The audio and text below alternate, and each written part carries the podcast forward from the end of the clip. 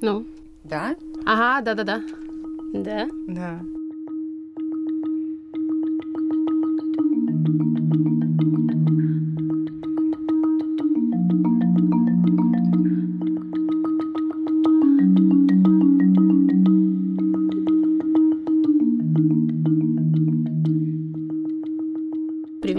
Привет. Привет. Маш, поговори, расскажи, что это, где мы, кто мы. Весь вечер на арене жрицы любви и бережности К себе. к себе, Даша отмечает. Это очень важно. Это здесь девчонки на удаленке.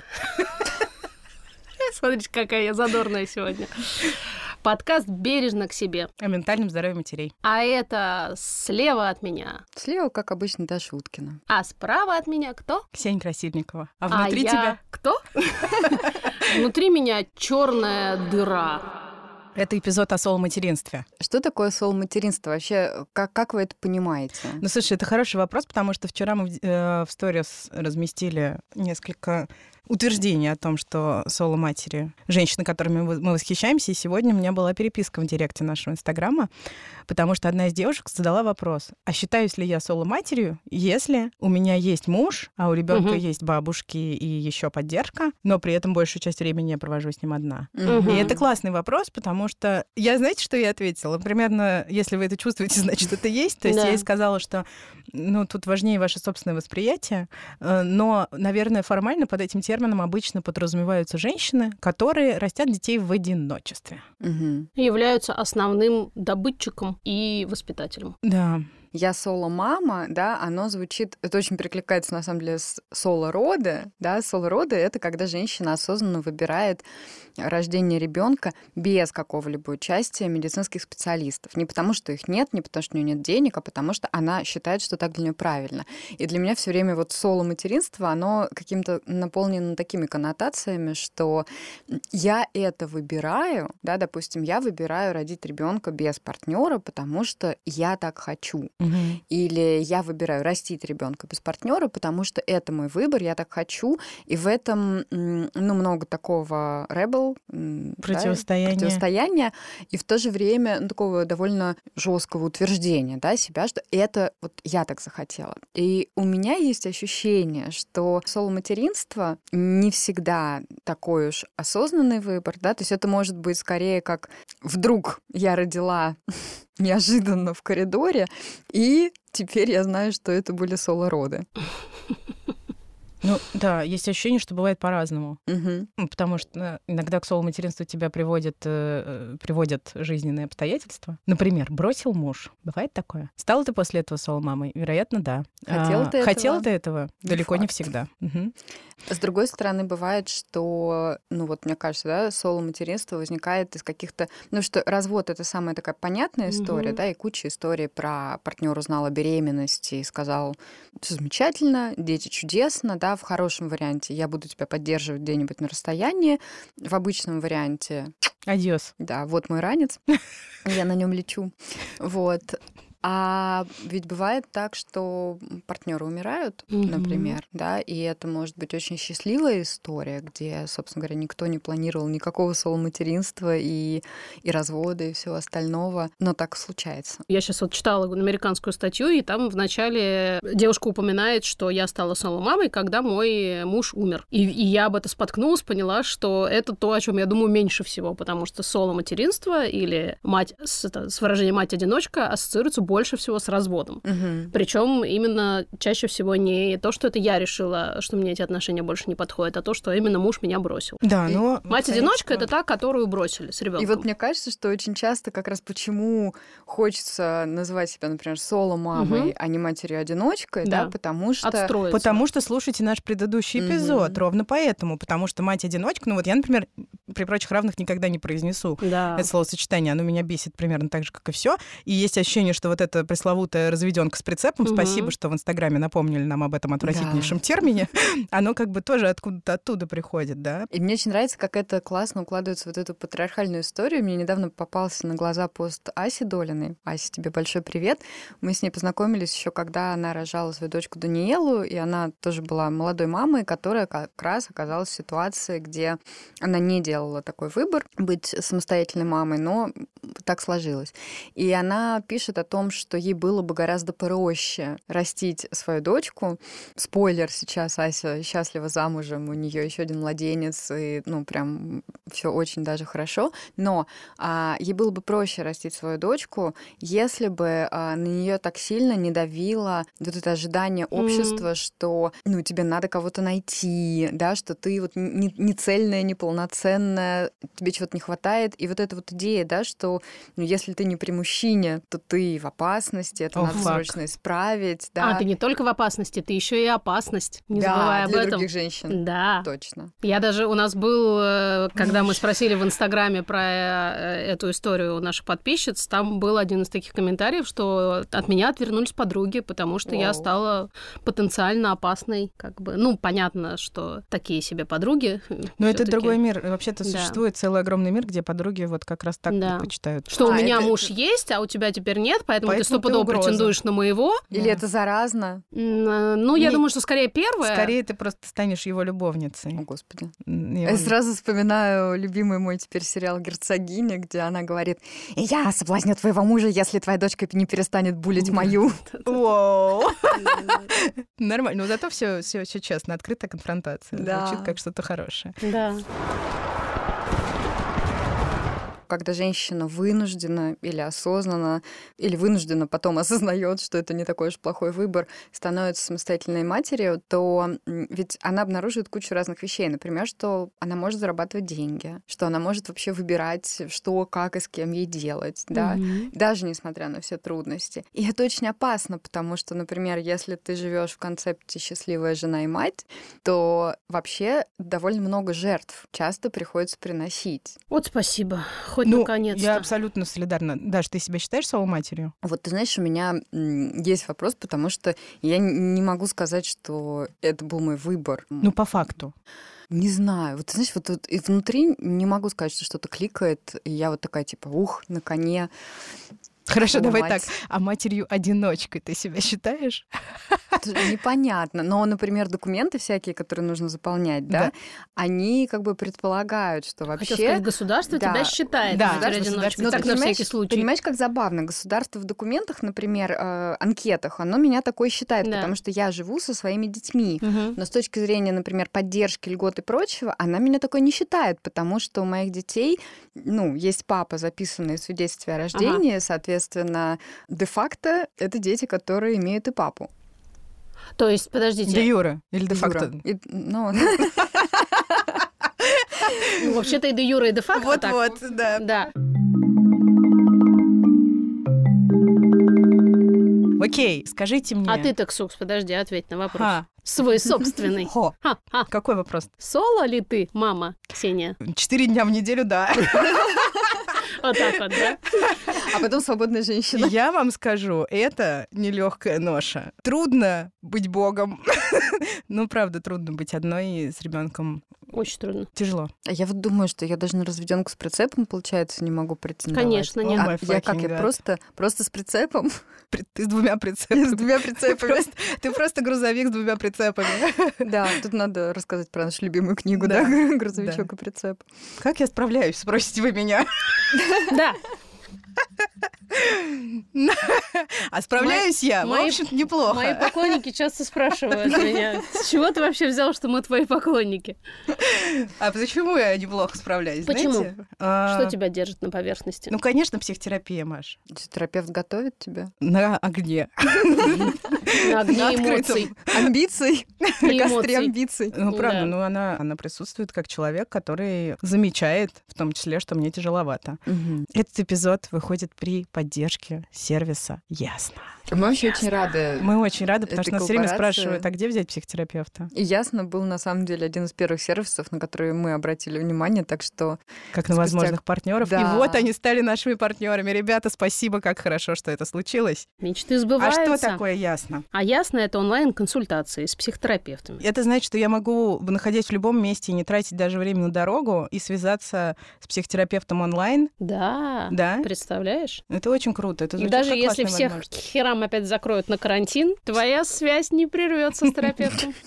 Ну, и при условии, что в доме есть интернет. И я думаю, что для многих людей это очень большое освобождение. Абсолютно. Особенно с учетом того, что ясно довольно придирчиво подходит к отбору тех специалистов, которые с сервисом сотрудничают. Мне нравится, что в Ясно есть некоторая такая унификация. Мне не чем-то вот по уровню там, спокойствия напоминает вот опыт с Икеей, да, когда ты заходишь, и все расставлено, разложено Ну, по Вот тебе квартирка полочкам. 38 метров, Да. вот квартирка 64 А главное, метра. все квартирки стоят одинаково. 2850 рублей за консультацию. За квадратный метр. Да, за- квадратный метр этого И пространства. ты при этом понимаешь, что за эти деньги ты получаешь определенный уровень качества, да, дальше тебе может там не подойти терапевт, да, например, потому что все равно это очень эмоциональная история, но, по крайней мере, какие-то базовые вещи, типа, есть ли у него образование, проходит ли он супервизию регулярную, да, и вот это вот все, оно уже закрыто, и тебе не надо про это думать и тревожиться, что, мне кажется, когда ты, например, мать, особенно соло-мать, и у тебя вообще со временем, ну, Соло-мать в депрессии, например, еще. ну, то есть времени нет, откровенно говоря, И да, сил ни на нет. что, и сил нет. Когда эту работу кто-то сделал за тебя, это реально работа. Да. Да, конечно. Это очень успокаивает, и дальше ты можешь просто пробовать. Наши друзья из Ясно сделали для наших слушателей и слушательниц промокод постпартум капслог, который дает как большую будто вы скидку. орете. Громко орете. Постпартум. Скидка! Скидка 20% на первую консультацию. Ссылка в описании этого эпизода вас туда приведет. Возвращаемся к тому, как справляться. Мы в нашем инстаграме postpartum.ru спросили наших дорогих подписчиц, которые считают себя соло-мамами, как они справляются. И получили очень много самых разнообразных отзывов. Я очень люблю те эпизоды, в которых у нас случаются такие общественные записи, открытые в некотором смысле. И, конечно, голоса наших слушательниц очень обогащают все, что у нас есть. Спасибо, что вы рассказываете. Это очень круто. И это очень смело. Одна девушка написала, как это важно э, проговорить это, и проговорить это иногда публично, как-то вот присвоить себе, что вообще-то я справляюсь, вообще-то это труд, вообще-то это целая отдельная история, и нас благодарят за то, что мы даем для этого как бы, пространство Площадку. и площадку, Мгм. да. А мне хочется поблагодарить в ответ за смелость, открытость, за вот эту вот не, не, не знаю, не то чтобы не боязнь быть уязвимой, может быть, это и страшно быть уязвимой, но тем не менее это как соло материнство. Может быть, это и страшно, но ты все равно идешь вперед и, делаешь. делаешь, да, и оказывается, что ты можешь, и это прям вау. Слушаем войсы. Слушаем. Я справляюсь благодаря своему ребенку. Она у меня чудо и свет. Не сойти с ума от материнства мне помогает э, моя работа и ходить в гости. Когда гости приходят ко мне, видеться с друзьями чаще и ходить на работу мне помогают э, бабушки, которые в это время 2-3, иногда 5 часов могут провести с внуком, пока я развлекаюсь или работаю. Здравствуйте. После того, как я увидела сторис о том, как же справляется соло-мама, единственный ответ, который пришел в моей голове, это никак. То есть, да, я научилась справляться одной со всеми бытовыми вопросами, там, ходить вместе с ним в магазин, ходить вместе с ним к врачу, то есть находиться всегда рядом с человеком, которого я родила. Даже сейчас записывая это сообщение, он рядом. То есть возможности остаться одной у меня практически нет. Но это не самое сложное. Самое сложное — это психологическая сторона этого вопроса. То есть помимо того, что мне нужно справляться со своими эмоциями, мне еще нужно научить своего ребенка справляться с его эмоциями. И здесь очень сложно, потому что когда ты сам не вывозишь, тебе очень сложно научить кого-то тому, что ты сама еще не сильно умеешь. Так что, как же справляется— Мой ответ — никак. Привет, я Аня Федорова, и я стала единственным родителем, когда ребенку было 9 месяцев. Мне очень тогда не хватало денег, потому что разница между моей зарплатой и зарплатой няни была такой, что я ела раз в день, чтобы хватало ребенку на еду и одежду. Меня тогда очень поддержали на работе. Мы помогли с жильем, мы договорились об альтернативной занятости. И, в общем, за пару лет я выкарабкалась и восстановила карьеру. Именно это ощущение, что я нужна, я полезна, помогло мне встать на ноги. Я думаю, что эти люди даже не понимают, что они меня спасли, но они меня спасли. Секрет в том, что можно не справляться. Это очень освобождает и даже вдохновляет, как ни странно. Но если не хорохориться, а говорить как есть, то для меня самая большая нагрузка не столько бытовая, хотя у меня три погодки дошкольника, сколько экзистенциальная. Мне очень трудно дается то, что не с кем разделить ответственность за всех детей. И в особенности за старших мальчиков, у которых как минимум ЗПР и СДВГ. И тогда справляться только так, лечь и плакать, разрешать себе плакать. Обычно дети в это время подходят и говорят, мам, ты устала, мам, давай я тебя укрою мам, поспи. И своим таким лепетом э, они толком еще никто не говорит. И это дает силы.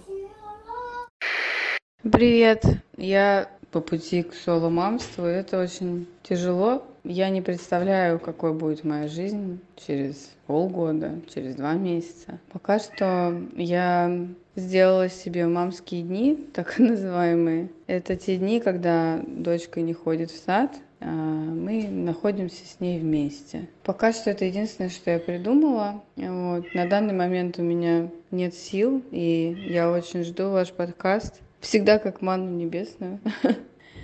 А, в надежде, что это поможет. Привет, я соло-мама с двумя детьми. Старшему сыну 10 лет, младшей дочери 10 месяцев. А у меня пограничное расстройство личности и послеродовая депрессия. Буквально месяц назад а, я узнала, что, оказывается, можно принимать антидепрессанты некоторые при кормлении грудью. И вот уже месяц я справляюсь с двумя детьми. Девять месяцев я жила как в аду, а сейчас мне очень даже хорошо. Ну как справляюсь? Кое-как справляюсь тяжело, очень тяжело, особенно с моим диагнозом. Но тем не менее, вполне можно на антидепрессантах. Я считаю, что антидепрессанты это лучшее, что изобрело человечество за последние сто лет точно. А, у меня были разные, скажем так, эпизоды моего соло-материнства в силу разных причин. И я помню, что вот один из сложных моментов был, опять, пока я еще не доперла, что с этим можно делать, и была молода и неопытна. Ситуация, где вдруг ты обнаруживаешь, что один на один с ребенком маленьким, допустим, зимой, особенно до того, как э, появился родоставок, уберов, да, и всего угу. такого, ты вдруг оказываешься в мире, где привычные тебе дела, которые ты даже не замечала, что ты их делаешь, они становятся огромным делом. Ну, то есть я вот очень хорошо помню, как мне нужно было зимой вечером, например, дойти за продуктами в магазин, который в 10 минутах угу. от э, дома с маленькой дочкой. И, и это было невероятно сложно, потому что там надо как-то вообще ее уговорить. Ну, то есть если вдруг ты не сделала все по расписанию да, и внезапно да. обнаружила, что там у вас кончилось что-то, и вот вам надо пойти там, потому что надо испечь шарлотку, например, которую ты обещала испечь, да, и вот вам надо одеться, и вот вам надо дойти, и это правда бывает трудно, да, да для ребенка. Это очень трудно. Припереть а эти мамы... пакеты, стоять в очереди, сто раз поговорить про то, почему ты не покупаешь э, киндер-жвачку да. и все, что там лежит на кассе, да, а при этом, может быть, параллельно чувствуешь себя ужасно, ужасно, ужасно брошенной, одинокой, и вообще непонятно, как ты с этим всем справишься. И это настолько, ну вот меня потрясло, как это может быть сложно, потому что сейчас, например, э, ну, мне гораздо проще, потому что, во-первых, у меня подрощенные дети, во-вторых, э, они, в принципе, иногда могут на какое-то время даже самостоятельно, да, оставаться вдвоем, а в-третьих, есть такси, на котором я могу за 100 рублей доехать из магазина с пакетами до Или дома. доставка из магазина, Или доставка, ты можешь да. заказать. Это, и в общем, это... обретение недавнее совсем. Да, и это настолько облегчает жизнь, как раз вот когда, ну, потому что невозможно все распланировать, все равно, все равно где-то, ну, таких, Конечно. как я, например, будет факап. Одному Да. А как с маленькими детьми, в принципе, можно хоть что-то М. так серьезно распланировать? Это же Я, я об абсурд. этом очень много думаю, что э, реально некоторые привилегии, я вижу привилегию жить вот в эту эпоху и в этом Да. условно городе, где такие возможности есть сейчас. Но это не, изб- не избавляет, например, меня от аналогичных ситуаций, потому что вот вчера мы с Ильей, позавчера, неважно, мы вышли с ним из сада, и он говорит, мам, я хочу погулять. Я Мгм. говорю, хорошо, давай погуляем, но мне скоро нужно быть дома, чтобы там провести какую-то очередную рабочую встречу, и мы не можем поэтому пойти на площадку, расположенную далеко. А вот он уперся. Не, ну подожди, а если у тебя муж на работе, то в этом случае как это отличается? Ну, это значит, что ты просто на самом деле осуществляешь паттерн соло-материнства, будучи при этом в партнерских отношениях. Вот Ну, Это тоже, мне кажется, очень-очень интересная штука, Да. потому что я очень часто слышу вот эту историю, что вот если бы был партнер, но в реальности, Да. как часто все те же вещи, с которыми сталкиваются соло-мамы, да, как площадка или продукты, с ними же сталкиваются и Да. женщины, которые в партнерских отношениях. Именно поэтому, так что так и очень получаются соло-матери, Все да? мы немножко соло-матери. часто- Да, да. Те, у, у кого мужья на работе или, например, в командировках часто бывает, это вообще Мгм. чистой воды соло-материнство по большому счету. И разница фактически вот в такой ситуации состоит только в совместном финансировании всей Нет. этой штуки. Ну, потому что, во-первых, не всегда мужья совместно финансируют, даже те, которые ходят Да. на работу. Это, во-первых. А во-вторых, мне кажется, знаешь, в чем разница? Когда ты соло-мама, в какой-то момент, мне кажется, очень четко понимаешь, что все в этом месте взрослая ты. Мгм. Ну, как бы все, реально. Ну, ни- никому на ручки сейчас, вот прямо сейчас, ты не можешь пойти. Да, ты можешь на ручки пойти к терапевту на час в неделю, но в целом и продукты, и площадку, и врачей, и садики, и школы, и все остальное разруливаешь ты. Опять же, блин, почти большинство женщин в России, как минимум, Да. этим занимаются, будучи в браках. Но когда у тебя есть партнер какой-то, какой угодно, то где-то там на вообще задворках твоего сознания есть такой голос, который говорит, нет, ну подожди, ну мы же вместе. Да, вообще-то ты в делали». этом не одна. Вообще-то это не И только это, мне твоя кажется, ответственность. супер разъедающая просто такая кислотная штука, потому что где-то там ты все равно надеешься, что сейчас кто-то придет, Да. поможет, поучаствует, Да. спасет и вот это все. И это на самом деле, мне кажется, рождает гораздо больше страдания, потому что ты это делаешь вот как бы с тем, что а, ну почему я, ну почему все время мне, да? И это ужасно, ужасно, ужасно неприятно. Мне кажется, что если у тебя есть э, понимание, что вот он партнер, вот он отец, там муж, неважно кто, он есть, но ты при этом все равно чувствуешь себя дико одинокой в этом материнстве. Ну, то есть это может быть невероятно более токсичным ощущением, чем э, действительно, как вот когда мы говорили в эпизоде про развод, где когда есть точка, есть только я, я взрослая, я только единственная мама, там единственный родитель, и дальше у тебя могут происходить вот эти птицы фениксовские Мгм. преобразования. И, кстати, из э, вот войсов наших слушательниц рождается в основном именно это ощущение, что я поняла, что я могу, что я вообще-то сильная. Это не значит, что я там такая на коне скачу и никогда не Мгм. плачу. Наоборот. Плачу Да, и на- делаю. Плачу, да. И, и- сжимаю зубы. и позволяю себе плакать, например, наоборот, разжимаю зубы, позволяю себе поплакать. И как удивительно трогательно, когда как дети на это реагируют, тоже оказывается, что они зачастую от этого не разрушаются, а Мгм. наоборот подходят, там пледиком тебя укроют или погладят э, как-то, еще что-то. Знаете, это как э, какая-то точка, какой-то край, который ты подходишь, и дальше ты можешь, не знаю, перевернуть страницу, начать заново. А если ты годами находишься как бы... Все время это страница. Да, Так как бы вот в существующих отношениях, но при этом не существующих в, реальности. Это жутко токсично. И мне сразу приходит вот эта фраза нам, да, ну скажи мне, чем помочь. О, Да, да, да, да.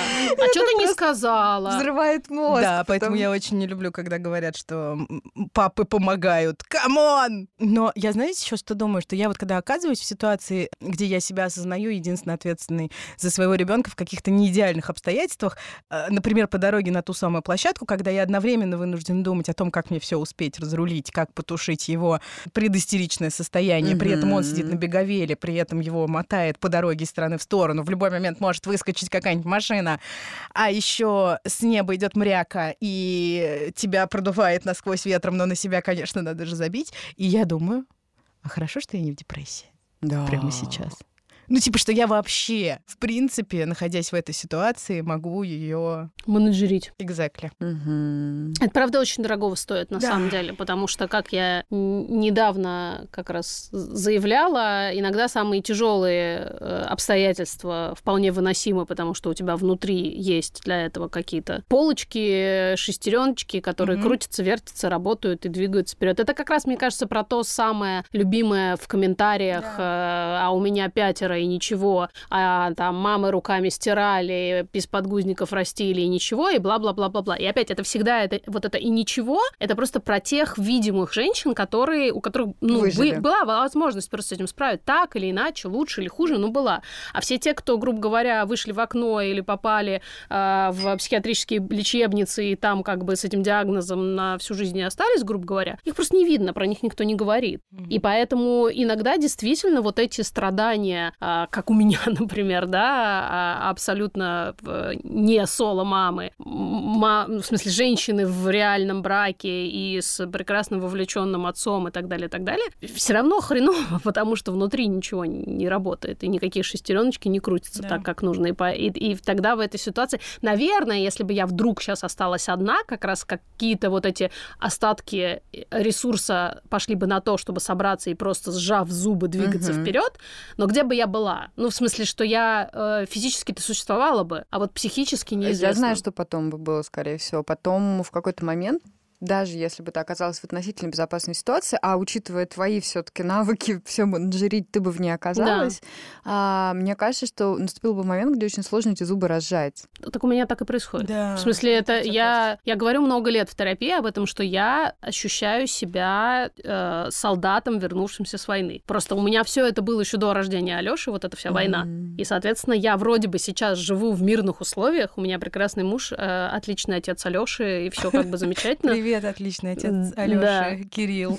Да, но при этом э, я все время с этими сжатыми зубами, и э, это такая был, был прекрасный такой рекламный ролик про, в смысле, не рекламный, а соц- ну, социальная реклама про людей, которые живут, живут с ПТСР после реальных военных действий. Там сидит э, человек на корточках на полу у стены, закрывая голову руками, а, потому что он слышит взрывы, свист пуль, такие вот эти вот э, ужасные звуки. Мы сначала видим его вот в этом вот чудовищном состоянии, показываются, как, что он себе представляет в голове, вот эти все реальные боевые действия, а потом мы понимаем, что на улице салют, М, и там Новый год, или там, я не знаю, 4 июля в Америке, это был американский ролик. И мы понимаем, как живут люди в абсолютно прекрасном, в своем безопасном доме, у него все в порядке, а, на улице салют, люди радуются, но у него в голове идут боевые действия. а, Как, как мама, да, на первый день рождения ребенка с Да. травматичным опытом рода. Вот это, это вот примерно ощущение, что если у тебя внутри идут боевые действия, совершенно неважно, что происходит снаружи. Да, И- Что-нибудь триггернет. Да, и в этом смысле м, действительно соло мам, э, которые одни физически, ну, в смысле, они там должны зарабатывать деньги, должны ухаживать за ребенком и еще и находятся в депрессии. А, вот это вот просто какая-то прям...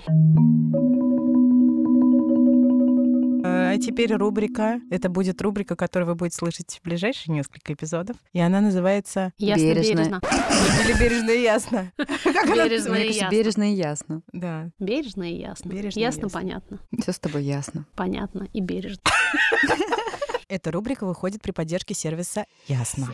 Да, ну, во-первых, это рубрика о психотерапии. Мы все втроем, честно говоря, надо сразу признаться, не противницы психотерапии, и даже Мягко более говоря. того, э, очень интегрировали ее глубоко в свою жизнь. Глубоко и основательно. И тем не менее, мы рассмотрим аргументы за, аргументы против и один единственный, нежнейший голос разума, в роли которого будет выступать Дарья «Все сложно» Уткина. Дарья будет как раз, собственно, говорить. Знаете, все гораздо сложнее, чем Да. вам кажется. Итак, берем аргумент. Какой аргумент мы берем? Ну, самый первый аргумент против обычно бывает, что никакая терапия нормальным людям не нужна. Можно просто поболтать с друзьями, напиться в баре, не знаю, погулять. Нужно просто перестать, и все будет окей. Вот. И мы э, с Ксенией поделили роли, где Ксения будет против терапии, а я буду за терапию. Ну, в общем, нафига это все нужно? Нужно ходить к какому-то мозгоправу и что-то там ему о себе еще рассказывать. Если можно, рассказать о себе тому, кому ты доверяешь. А еще лучше просто, ну, я вообще так делаю иногда, честно скажу. Вот у меня проблемка, я дожидаюсь вечера пятницы, иду с ней в бар или в караоке и топлю ее либо в алкоголе, либо в пении. Ну, понятно попахивает алкогольной зависимостью. Ты что, меня терапевтируешь? Нет, тебя оценивает. диагностируешь меня здесь? Нет, я просто выражаю свое мнение, потому что мне кажется, что вот такие вот э, попытки утопить свое горе в вине, они непродуктивны и никуда тебя не приведут. То есть на дне стакана я ничего не увижу, мне надо только смотреть в глаза какому-то абстрактному мозгоправу. А ты уже рассматриваешь дно стакана в надежде что-то там увидеть? Она постоянно так делает, это, это, это факт. И это очень болезненная история. Я уверена, что специалист э, объяснил бы тебе, в чем здесь проблема, и главное, что с этой проблемой можно сделать. А проблем, я понимаю, у тебя много. Ох, спасибо тебе за это. И абсолютно все эти проблемы могут решить специалисты. Я не вижу никакого смысла заниматься вот этим самолечением. Вот мы не идем оперировать себя самостоятельно, если у нас аппендицит. Почему нужно идти с какими-то непонятными друзьями, какими бы они прекрасными у тебя ни были? Да, вообще-то, на минуточку. об- обсуждать свой аппендицит, но только в голове. Нужно просто все грамотно вырезать, Я задезинфицировать, сейчас услышала зашить. аппендицит в голове. Да, Сел напротив э, человека, все рассказал, тебе похорошело, деньги заплатил, ни похмелья, ни случайных связей вот этих ну я тебе хочу сказать, что похмелье это, между прочим, время откровений для меня самой. Я как проснусь с похмелья, так начинаю размышлять о жизни. Ну, я Мы же говорю, зачитываем зависимость. Довлатова, О, да. Пожалуйста. Рассуди же нас, Ну, Дарья. нежнейший голос. Дарья Светуткина. Расчехли своего внутреннего Фрейда. Ты с кем скорее солидарна? Ведь ни с кем же, правда? С друзьями можно бухать, на терапию можно ходить. да, да все сказала. Жалко, нельзя с терапевтом бухать. Вот. Да, не надо. На Вот это проблема. Если ваш терапевт хочет с вами бухать, не надо к нему ходить, Да. даже онлайн. Правда, происходит очень часто в современном мире такая подмена да, реальных человеческих связей реальной человеческой связью с терапевтом, потому что часто кажется, да, что ну, терапевт как бы притворяется, и на самом деле ему на тебя все равно. Это не так. На самом деле терапия — это очень такое безопасное пространство, в котором, ну, обычно час в неделю, ты можешь быть уязвимой, ты можешь являть свою довольно неприглядную сторону и знать, что терапевт от этого не разрушится, не испугается, не начнет тебя порицать. В Опять же, отличие от друзей иногда. Мгм. Какими Да. бы прекрасными они ни были. Плюс ко же. всему, все-таки с друзьями, да, есть какая-то история отношений. Чаще всего Да. она не самая простая. С терапевтом есть возможность построить вот эти безопасные отношения, да, где есть рамки, в том числе, да, финансовые, временные и вот это все, что позволяет как раз прорастать каким-то вещам, которые потом в нормальной терапии ты начинаешь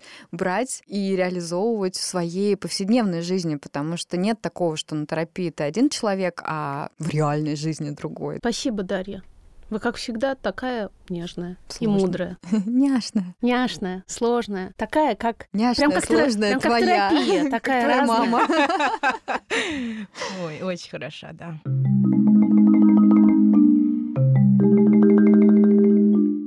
Когда мы говорим про ментальное здоровье, да, и вот сол материнства, здесь очень такая трещина мощная происходит э, на точке, где мама должна, да, потому что, ну, вся психология современная, к счастью, это немного меняется, исследования другие появляются, да, но она построена на идее, что не так сделала мать, да, и вот то, что ты описываешь, например, это, ну, отсутствующая мать. Да, да, да. Да. Мертвая мать. Мертвая да. мать. Да, мы с Ксуксой Мы как-то слушали. С Машей слушали такой подкаст. А я, кстати, вот вчера тоже решил послушать э, подкаст трех аналитиков, таких вот как бы средней руки, не супер талантливых, и, конечно, поняла, что ну, ну это жесть, ну потому что то, что люди начинают рассказывать, это такой невероятный гилтрип. Да. Ну, не хотелось бы быть их клиенткой. Ну, короче, на страничке в Фейсбуке как какого-то материнского чего-то увидела э, хорошего, что обычно там хорошие какие-то мемы, вот это все, что я люблю. И там, значит, такая цитата, что на самом деле деле так много вещей не важны,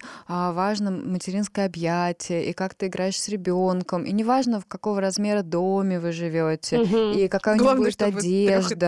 Да, и понимаешь, я когда это прочитала, это было на английском, я, мне кажется, ну, редко со мной такое случается, я прям не удержалась от комментария и написала, что мне очень жаль, что э, другие матери невидимые, потому что для того, чтобы не париться о том, в какого размера доме ты живешь, у тебя должен быть дом, и тебе не нужно думать о том, например, как заплатить за него аренду. Мгм. А, и если это не дом, а комната, например, в Мгм. коммуналке. И для того, чтобы не париться, какую еду вы едите, нужно, чтобы эта еда была. Мгм. Вот эта история про социальную несправедливость, про отсутствие какой-либо поддержки, да, Да. На, на всех уровнях, где матерям при этом, да, предлагается все равно Подумать быть про заб- quality time в этой Да. ситуации. Да-да-да, все А равно то, быть что- классными. То, что равно эта быть- женщина вообще, ну, там, ведет ребенка в сад, да, или нанимает няню и ходит на работу, связано с тем, что это помогает им выживать, это куда-то девается. И мне кажется, когда у тебя, допустим, депрессия, даже небольшая, свалиться вот в эту историю, да, где у тебя депрессивное мышление, да, с чувством вины, и параллельно, ну, просто со всех сторон, да, ты виновата, потому что, ну, ты просто есть, и ты мать. Естественно, Да. родила же, терпи. Да, не, ну ладно, ты сначала родила, потом рассталась с отцом своего ребенка. Не, ну там прям сразу всё начинается родила, терпи. В смысле, это, Ну, и это ты пролонгировано ты тоже на, на плохая, сразу. потому что, ну, если отец твоего ребенка не умер, в принципе, все остальные варианты, да, а ты виновата. Ну, там, бросили беременную, ну, о чем ты думала? Ты что, зар- не было разве написано? Как умер, это тоже надо еще посмотреть. Может, тоже виновата. Кстати, да. Кстати, да. И мне кажется, самое время для того, чтобы сказать, что долг в России по алиментам Да. 156 миллиардов рублей. Мне кажется, мы можем просто в каждом подкасте делать такую ставочку. Слушайте, ну а мне хочется поговорить. Вот у нас же будет э, группа с Леной Боровой, да, про А, соло-материнство. вебинар. Вебинар, и потом и группа группа, да. поддержки, да. Привет, Лен, кстати говоря, мой Лен. Лен, а, А- давайте скажем, что Лена — это ведущая YouTube-канал «Мать года». Да, на котором каждая из нас уже дала интервью, а вообще помимо нас там очень много очень крутых, классных женщин Да. присутствует. И мы сами его очень любим смотреть. Спасибо, Лен, что ты это делаешь. Лена как раз своего сына Костю растит в основном Соло. в одиночку. Соло. Да. да. Лена, вот на мой взгляд, мы это уже обсуждали, она такая вот, ну, икона соло-материнства в том смысле, что, ну, когда на нее смотришь, совершенно нет ощущения, что она вот там брошенка или Да. какая-то такая За- несчастная. затюканная Не в смы- такая. Лена, опять, не в смысле, что у тебя нет проблем, потому что я знаю, что... Как все сложно на Да. самом деле. Но это вот какие-то сложности, которые doable, с которыми ты справляешься. И, ну, это правда дает какое-то очень приятное ощущение, когда вот смотришь, думаешь, о, так Не, ну можно Лена такая было. красивая, ухоженная, С работой. бодрая, поет в машине, когда едет. Ну, молодец. Очень красивые татуировки и пирсинг. Да. Ну, Вообще, хочется быть похожей на такую Очень женщину. хочется. да. И при этом а, Мне очень понравилось, что она часто говорит про такую, мне кажется, супер табуированную, правда, тему а, соло-материнства и вообще... Личная жизнь. Да. И секс. Ой, ужас. Да, потому что, ну, вообще э- это есть, и при этом мне кажется, что, ну, тут все вообще сложно, потому что когда ты соло-мать, ты должна... Ты ну, все уже нагулялась. ну, во-первых, Харе, нагулялась, сиди. да, а во-вторых, если вдруг ты что-то такое планируешь, то это должно быть обязательно с, ну, заделом на будущее. Естественно. Да, типа... Отца ребенку нового найти. Да, да, да. И Добытчика в семью. Окей, то есть женщина, у которой есть дети, имеет какую-то личную жизнь, которая не движется В сторону в заключения сторону- брака, создания моногамной семьи. Да. А просто для того, чтобы хорошо провести время. Да даже, господи. А может быть, завести какие-то романтические отношения на месяцок-другой, а там, может, как пойдет или никак не пойдет. Ну, то есть это стыд, это однозначно стыд. Я тут прям вот слышу свою бабушку, которая прям такая...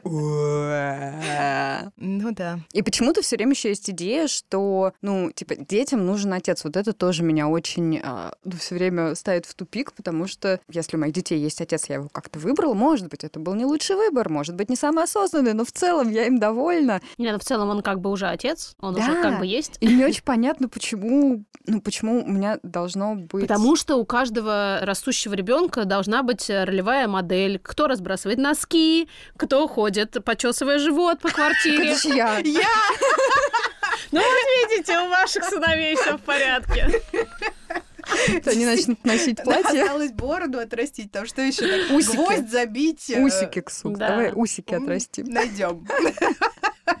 Далеко ходить Можем. Ну вот видите, все хорошо. Да? Все, да, все нормально. Да, кстати, вот про ролевую модель это тоже вот опять к этому концепту недостаточности, ущербности и неполноценности, да, вот эта идея, что в семье, где только мама и дети, дети будут неполноценные, потому что у них нет ролевой модели. Естественно, хочется подумать про, ну, вот все семьи, где там бабушка, да, и мама — это основные люди, которые вообще осуществляют воспитание, дети уезжают там, не знаю, на три месяца в деревню с бабушкой, а, и, и какой-то там вот мерцающий так отец. об однополых семьях. Да-да-да, Да. Грех, не, грех Да. не вспомнить, что большая часть семей в России это Да. однополые, об однополые семьи, где взрослые люди это мама и бабушка.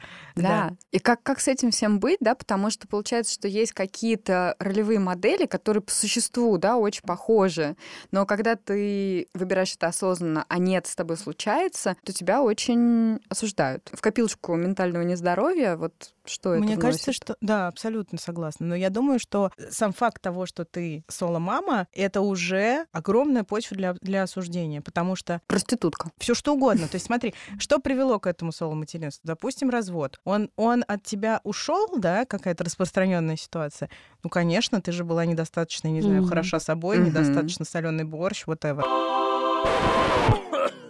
Ты от него ушла. Да, Вообще. прости. Феминистка. Ну да, вот Еще и ноги волосатые. Это синонимы, наверное. если А, ты не да, знала. Да.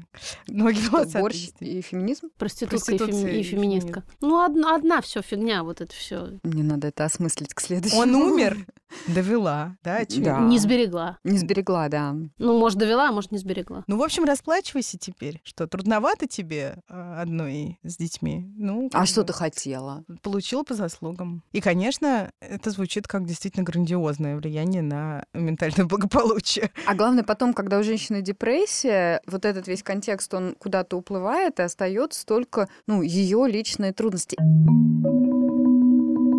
Ну что, Да, мы- Дорогие мамы и соло-мамы. Мы вас всех зовем на вебинар с Леной Боровой на тему сол-материнства, который состоится когда? 9 ноября. Оставим ссылку в описании этого эпизода. Да. И после него будут группы поддержки, где можно как раз обсудить разные варианты своего соло-материнства. И еще мне очень хочется сказать, что если вы сейчас вот в той точке, где соло-материнство — это вообще не то, что вы к себе можете приклеить, это не то, что вы выбирали, но это какая-то ситуация, с которыми, которая с вами случилась, мы в вас очень-очень верим. И мы совершенно точно знаем, что вы найдете точку, от которой оттолкнетесь и станете той самой птичкой Фениксом. Мы сейчас активно киваем Мгм. Обнимаем. и обнимаем. Пока-пока. Пока. Пока.